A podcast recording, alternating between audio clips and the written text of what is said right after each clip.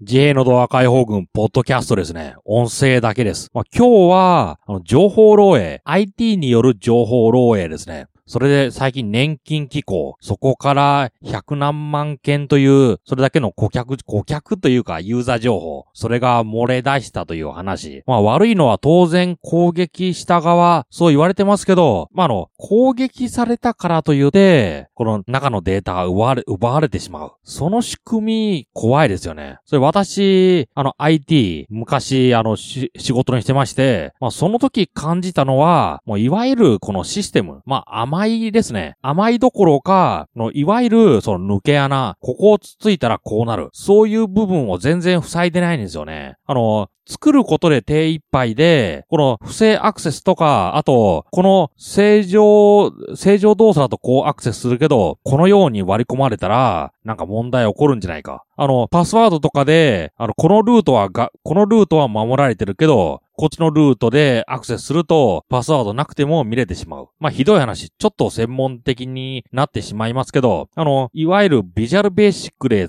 作ってたクライアントサーバーシステムってありました。あの、ビジュアルベーシックで動い、動かす方を、このいわゆる、そのユーザー、端末側にインストールしといて、そこと、あの、ネットワークで接続してサーバー側のソフトが動く。そういうものがありました。それを使うと、このクライアント側からは、この ID とパスワードがないと、この正規ユーザーとか権限、例えば上司だと上司の権限を持った操作はできないです。でもこれ、驚いたことに、このいわゆるファイル共有、あの SMB、サーバーメッセンジブロック、普通のこのアクセスですね。それでサーバーにアクセスすると、書き込んだデータ全部見れてしまうんですよね。まあ、ちょっと体裁整ってないから見づらいんですけど、例えば課長部長しか見れないもの、そういうデータを、この平社員が普通にファイル共有でそのサーバーのドライブを覗きに行くと見れてしまう。ひどいですよね。この場合、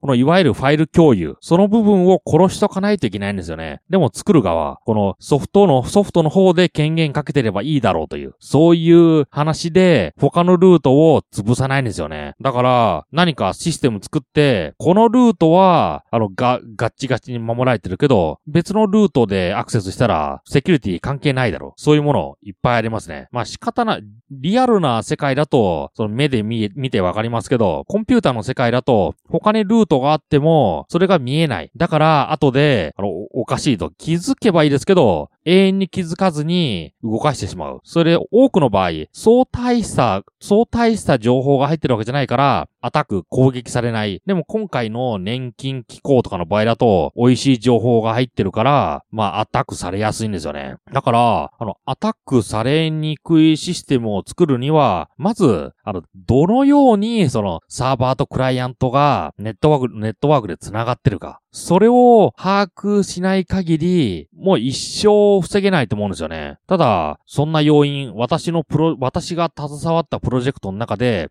そんなところを見てる人、一人もいなかったですね。プロ、プロジェクトマネージャーは、もう普通の業務を回すのでいっぱい。それで、あの、プロラマーの方は当然自分に割り振られた仕事しかしない。だから、まあ、わ、私がサーバー構築するんでしたら、不要なサービスとか全部ぶっ潰しますけど、まあ、私がサービス、サー、あ私がサーバー提供し、サーバーをその設置しないものであれば、他の人がやる。それ、その他の、他の人というのは、このプロジェクトマネージャーの指示で動いてるから、私が動くことでもないんですよね。まあ、もっとまた細かい話ですけど、あの、最近、ウェブブラウザーで動くアプリありますよね。ウェブサーバーにアクセスすると、いろいろ業務ができるという。その場合でも、ウェブサーバーにデータが置いてあるわけじゃなくて、普通はデータベース管理システム、そういうものを隣に置いてますね。隣に置いたり、データベース管理システムと言われるデータベースというソフトをウェブサーバーの中に、ウェブサーバーと同居させる。そうういう場合で、本来データベースへのアクセス、直接アクセスするのは、このウェブサーバーのアプリケーションだけなんですよね。あの、クライアントから指示があったら、ウェブサーバーはそれを受けて、それに必要な情報を、ウェブサーバーがデータベースサーバーを起動して、そデータを取って、そしてクライアントに返す。そういう動きなんですけど、あの、クライアント側にデータベースにアクセスする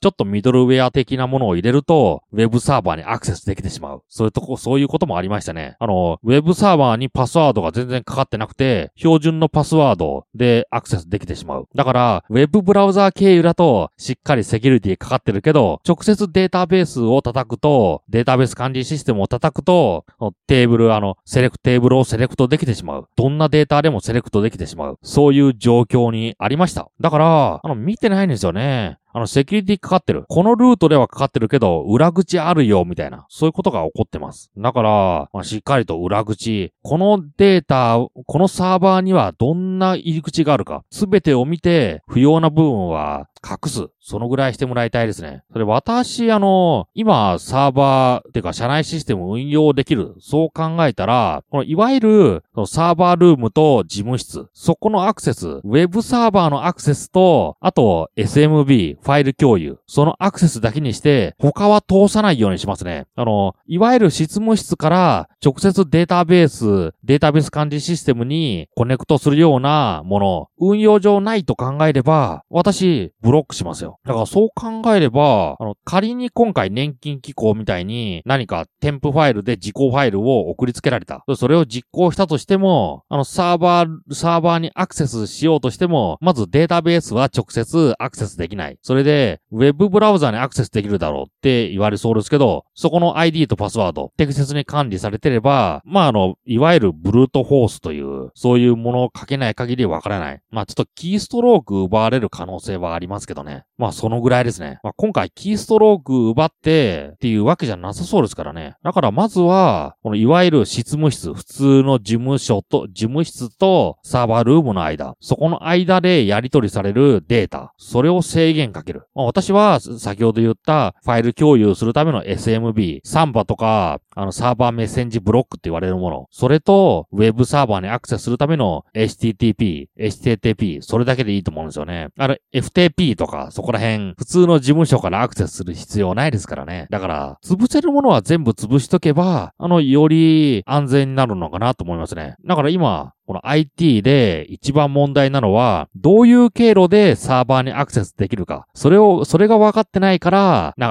か、攻撃された時に、いろいろ問題が起こる。そう考えてますね。だから、まあ、サーバー、どんな風に動いてるのか。それを、あの、じっくりと学習できる機会と、あとは、その、サービス、あの、中で動いてる不要なサービスの潰し方とか、あの、待ち受けポートの潰し方、そこら辺を、これ教えるべきなのかな？そう思いました。ちなみに私、あの、暇の時に独学で遊んでただけで、実際先輩からも教えられてもないですし、まあ一度、そういう細かいことやったら、どうしてこのプロトコル消すんだみたいな、そういうこと言われたんですよね。使ってないだから消した方がいいだろうって言うと、将来的に使うかもしれない。将来っていつとかって、そんな話になって結局消せれない。そういうこともありましたからね。まあ、あと、私が昔セットアップしたシステムで、極端なもの、あの、自己ファイル動かして、それで、あるイベントがあったら、それを、あの、ファイルを書き込む。そういうシステムがあったんですよね。その場合、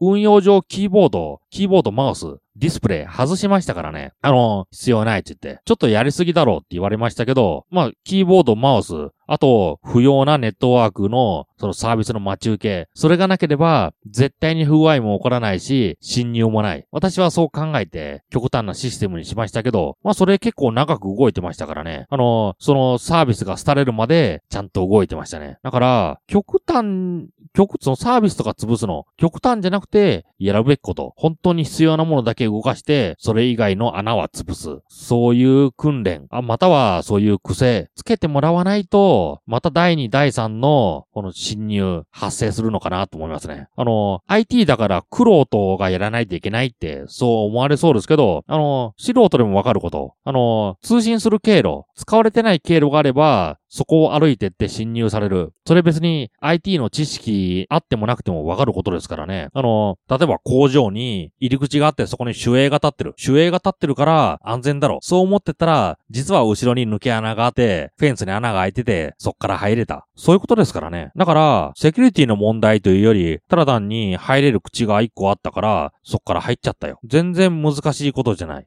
侵入した人も、あの、何も技術的に、技術的に優れてたから入って、入れてたわけじゃなくて、穴が開いてたから入れてただけ。穴を塞いどけば、多分入れなかった。私はそう思いますね。だから、システム、穴、穴を塞ぐ。それをやってほしいと私は考えてます。J のドア解放軍、音声だけ取ってたし、ポッドキャストでした。